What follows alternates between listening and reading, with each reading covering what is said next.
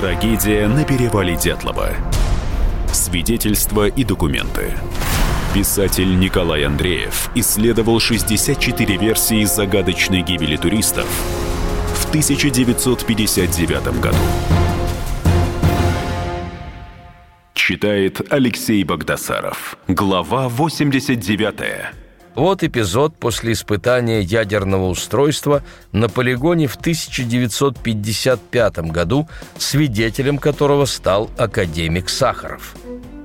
После успешного испытания назначен банкет. Сахаров, как разработчик устройства, естественно, на него приглашен. Входя в зал, услышал отрывок разговора маршала Неделина с начальником полигона – Выступи в военной части на похоронах. Напиши письмо родителям. Да не корявыми словами, а подыщи теплые, чтобы за душу брали. Неделин был председателем государственной комиссии. Сахарову понравился тон маршала, сердечный. А Неделин продолжил. «И обязательно напиши, их сын погиб при выполнении важного боевого задания – позаботься о пенсии. Будет исполнено, товарищ маршал. Во время испытаний завалило солдата в землянке, обрушившейся от взрыва. И руководитель испытаний подумал и о теплом письме родителям погибшего, не забыл о пенсии. Не стоит представлять тогдашнюю власть людоедской. Власть большевистская часто бывала жестокой – Тридцатые годы прошлого века могут быть кровавым примером. В лагерях нечеловеческие условия для заключенных. Это все известно. Но все же опыты над людьми, как в нацистских Освенциме или Майданаке, не ставили. А после смерти Сталина власть пыталась восстановить некоторые гуманистические принципы. Приведу пример – при том же испытании в 1955 году сверхмощной ядерной бомбы конструкции Сахарова был намечен наземный вариант. Знали, что при наземных взрывах атомных бомб возникает радиоактивный след, полосы выпадения радиоактивных осадков. Но не учли, что при небывало мощном взрыве термоядерной бомбы – след этот выйдет далеко за пределы полигона. Возникнет опасность для здоровья и жизни многих тысяч людей. Разработали план эвакуации людей, проживающих в подветренном секторе ближе границы заражения местности в 200 рентген. Это десятки тысяч людей. Всех вывезли. В операции по эвакуации – участвовало 700 армейских грузовиков. Так что не нужно приписывать советской власти зверства, которые ей не свойственны. Особенно в период после 20-го съезда КПСС, который провозгласил курс на гуманизацию системы. Сюда же надо отнести и версии о зачистке. По логике сторонников этой версии – Власти, чтобы скрыть следы испытаний оружия, в результате которой погибли туристы, провели зачистку территории. Суть версии. Группу Дятлова уничтожили намеренно, чтобы сохранить в секрете некие испытания, свидетелями которых они стали. Душегубы, одним словом. Но повторю, назовите конкретного руководителя – который мог отдать подобный бесчеловечный приказ. И о случаях, если военнослужащий выпускает боеприпас не туда, он отвечает перед военной прокуратурой. Никому и в голову не приходило его отмазывать или покрывать, какие бы причины аварии ни были. Виноват? Отвечай. На территории военных объектов – случались и случаются чрезвычайные происшествия, преступления. Каждое расследуется военной юридической службой. В ней свои дознаватели, прокуроры и суды. Работала в районе поисков военная прокуратура? Не исключено. Но никаких свидетельств, что велось еще какое-то следствие, нет. Нужна живая мишень. Участник поисков коптелов придумал еще более сногсшибательную версию. С полигона Плесецк пришло сообщение, что для испытаний на Северном Урале нужна живая мишень. Группа вышла из леса на открытое место. Летчики при облете района сообщили в центр о местоположении группы. Так уже стало понятно, что туристов найдут на перевале у высоты 1079 примерно 1 февраля. Случилось страшное. Легли спать, но вскоре кто-то услышал странный звук. Он нарастал. Это был инфразвук. Он их сводит с ума. Обезумевшие люди, босиком и раздетые, бегут кто куда, разрезав палатку. Но здесь их настигает яркая вспышка. Кто на нее посмотрел, ослеп. Вскоре взрыв. Кто попал в зону поражения вакуумной бомбы, умерли сразу. Некоторых из них подняло в воздух и бросило на землю.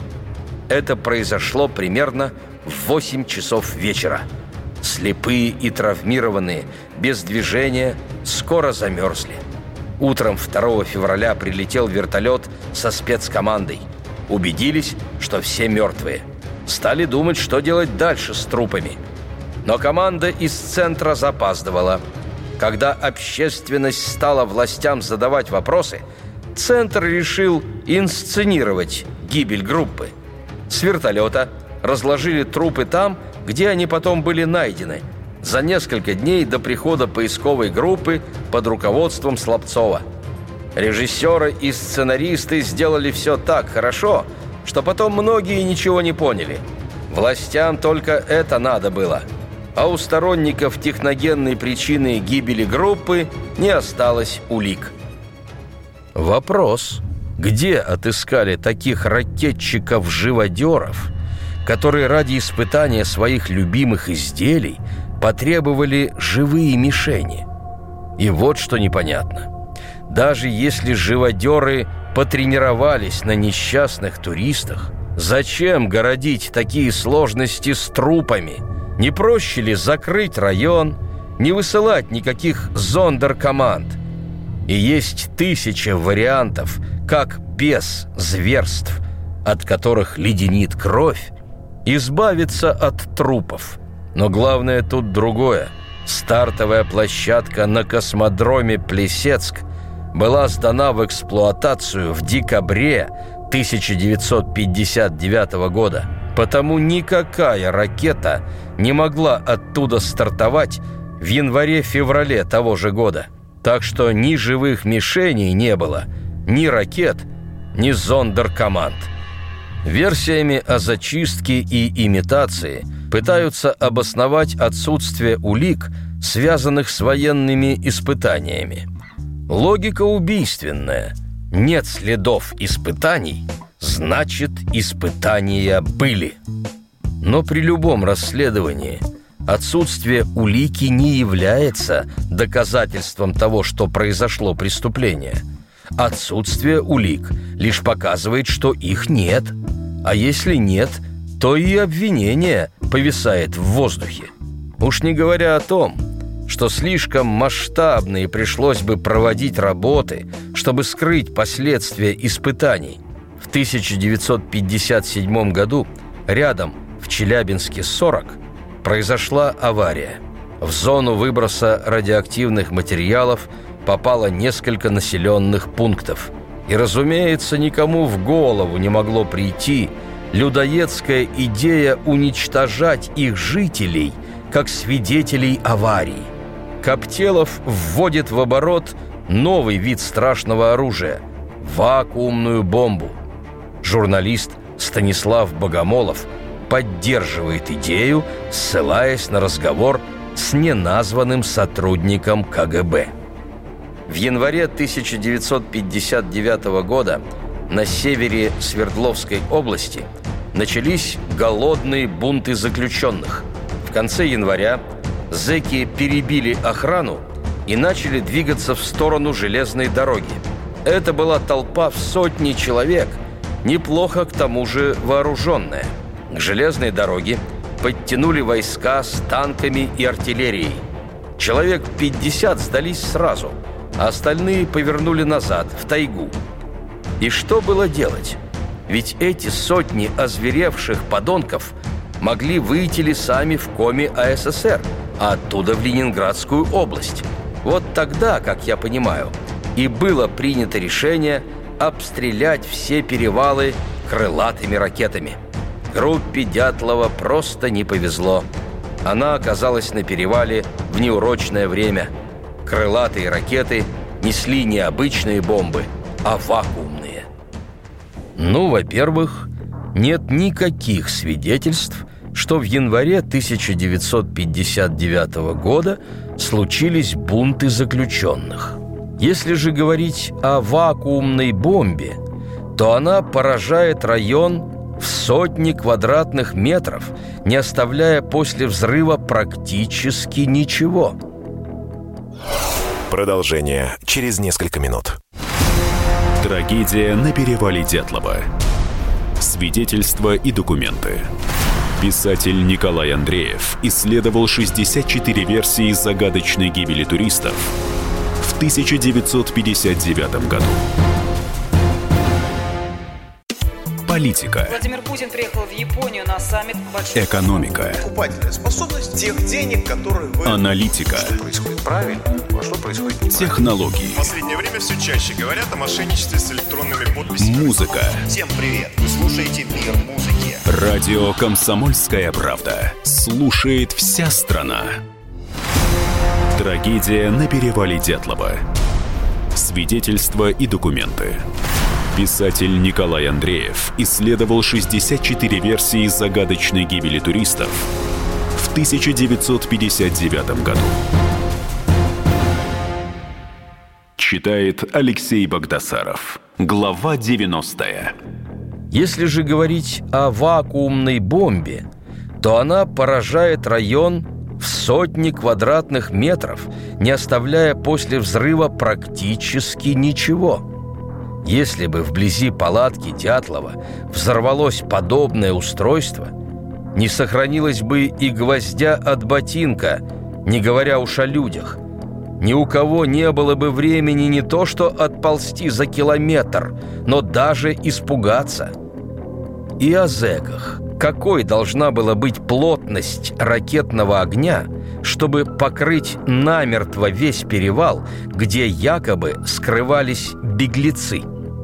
И почему нигде никаких следов вакуумных взрывов? И где, наконец, сотни трупов бежавших зэков, на которых и велась ракетная атака? Ни о чем подобном на Урале в те дни даже слухов не было. Но журналист все же настаивает. Представляете, что должны были испытать люди, когда неподалеку от них взорвалась вакуумная бомба? Ударная волна скручивает человека и как бы разламывает его изнутри. Вот почему у людей были переломаны ребра, а снаружи повреждений не оказалось. Вот откуда их ужас. Их настигала невидимая и непонятная сила, и они спасались от нее так, как подсказывал инстинкт. Эмоционально. Но кроме эмоций ничего – Выдуманы и крылатые ракеты, и вакуумные бомбы. Крылатые ракеты тогда были еще в стадии идеи, так же, как и вакуумные бомбы. Их не существовало. Какие военные испытания могли быть проведены так искусно, что люди уничтожены, но не оставлено ни одного следа? Воронка от снаряда – расплавленный снег, сожженные деревья. Это же очевидные следы взрыва. Где все это? Ну и еще раз. С 27 января по 6 февраля в Кремле проходил 21 съезд КПСС, и во время его работы никаких испытаний не проводилось. Источников радиации в Свердловске Тогда было достаточно. То, что следователь Иванов провел радиологическую экспертизу, это подарок для тех, кто разрабатывает версии вины государства в гибели группы Дятлова. Некоторые версии этого направления мы уже рассматривали. Настала очередь предъявить обвинение ядерщикам. Вот типичный пример подобного обвинения – Пик испытаний ядерного оружия во всем мире пришелся как раз на 1958 год и начало 1959 года. На перевал Дятлова осело радиоактивное облако, дошедшее с полигона на Новой Земле. Участник поисков Карелин вспоминает. Через несколько лет после трагедии у меня сложилось однозначное мнение о причинах гибели туристов – Некоторые толкователи тех событий считают, что в районе палатки туристов произошел какой-то взрыв. Даже говорят об испытании военного оружия. Это опровергается элементарно. Советское правительство в заявлении от 31 марта 1958 года обязалось установить мораторий на ядерные испытания. Последний подземный взрыв – провели 3 ноября того же года. Возобновились испытания в июле 1961 года. То есть взрывов ядерных устройств, наземных ли, подземных, воздушных, на территории СССР в январе-феврале 1959 года не было. И к тому же неясно, даже если бы радиоактивное облако достигло горы Холат-Сяхыл – то как оно, невидимое и неслышное, могло напугать людей? Причины гибели дятловцев с радиацией явно не связаны. Версия не объясняет, почему люди спешно покинули палатку. Не объясняют страшные травмы у четырех туристов. К тому же любой взрыв вызывает воздушную волну. Вызванная ядерным взрывом, она оставляет зримые и страшные следы – а уж если бы ядерное устройство взорвалось точно на перевале, то местность представляла бы пустыню. Но ничего подобного на месте трагедии не обнаружено. Палатка на месте, вещи лежат в палатке, камни на склоне не осыпались. На границе леса не были повреждены даже маленькие кустики. Наконец, взрыв – это секундное событие – После взрыва не обязательно долго бегать по склону, да к тому же ночью. Уж не говоря о том, что и бегать было бы некому. Живые существа превратились бы в пар. Откуда могли появиться радиоактивные свитера? Теперь стоит разобраться с радиоактивной пылью на одежде. Откуда она появилась? Пятна радиоактивности найдены только на некоторых предметах одежды – Ткани трупов радиацией не заражены. Общий характер радиационного поражения случайный и фрагментарный. Распространенное объяснение. Одежда с радиоактивной пылью принадлежит Георгию Кривонищенко. Он работал на ядерном объекте Челябинск-40, а когда там случилась в 1957 году авария, он мог быть среди тех, кто занимался ликвидацией ее последствий. Но Кривонищенко работал мастером на строительстве. Да и никак по срокам не участвовал в ликвидации аварии. Приехал на объект позже. Конечно, он мог на закрытом объекте где-то набрать радиации. Но где?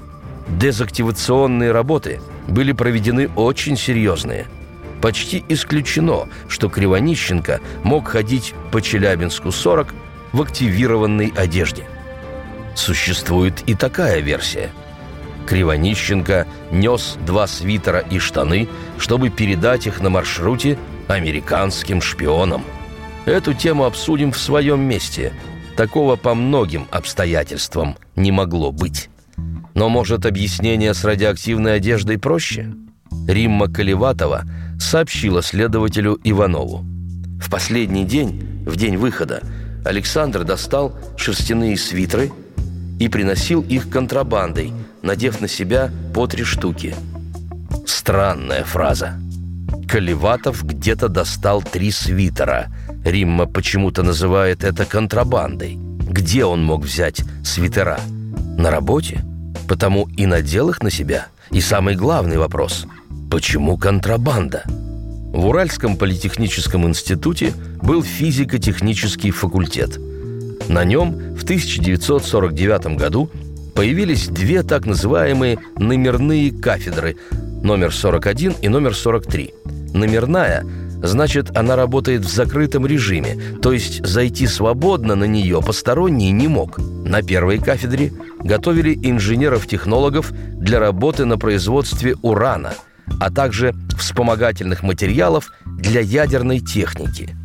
Лития, бериллия, кальция, циркония, необия, их сплавов и соединений. Как раз в феврале 1959 года в Политехническом институте запустили циклотрон. Об этом сообщили местные газеты. Кафедра номер 43 готовила инженеров-технологов радиохимических производств, специалистов вторичного ядерно-топливного цикла, получения плутония, регенерации урана, выделения радионуклидов, деления – и была еще не номерная кафедра радиохимии. На ней давали студентам комплекс знаний, необходимых при работе с радиоактивными веществами. То есть с радиоактивными веществами на физико-техническом факультете работали плотно. В заметке «Вечернего Свердловска» сообщается «Циклотрон позволит развернуть работы по радиационной химии, радиобиологии, физике твердого тела, ядерных реакциях при средних энергиях, нейтронных дозиметров. И весь этот перечень связан с излучением. Уровень дисциплины низкий. Работы с радиоактивными веществами проводились в закрытой части физико-технического факультета. Закрытость можно назвать условной. Чтобы попасть туда – нужно было предъявить вахтеру студенческий билет физтеха, в котором стояла печать первого отдела. Этот отдел, напомню, отвечал за секретность на всех предприятиях, учреждениях, объектах. Но вахтеры халатно относились к своим обязанностям. Студенты, преподаватели, сотрудники, а их сотни на факультете, проходили мимо вахты, махнув перед бдительным лицом студбилетом, а то и вообще похлопав себя по карману. Здесь документ, с собой. Иными словами, режим секретности поддерживался чисто условно. Покупайте книгу Николая Андреева «Тайна перевала Дятлова» во всех книжных магазинах страны или закажите на сайте shop.kp.ru Трагедия на перевале Дятлова. Свидетельства и документы. Писатель Николай Андреев исследовал 64 версии загадочной гибели туристов в 1959 году. Политика. В режиме телемоста президент России пообщается с главами регионов и муниципальных Экономика. Про налогообложение сказали, про снижающиеся доходы населения сказали. Аналитика. Теракт им был выгоден, необходим и использован. Наука. ООН провозгласила 2019 годом периодической таблицы. Жизнь. Это программа «Дежавю», программа воспоминаний. Радио «Комсомольская правда». Слушает вся страна.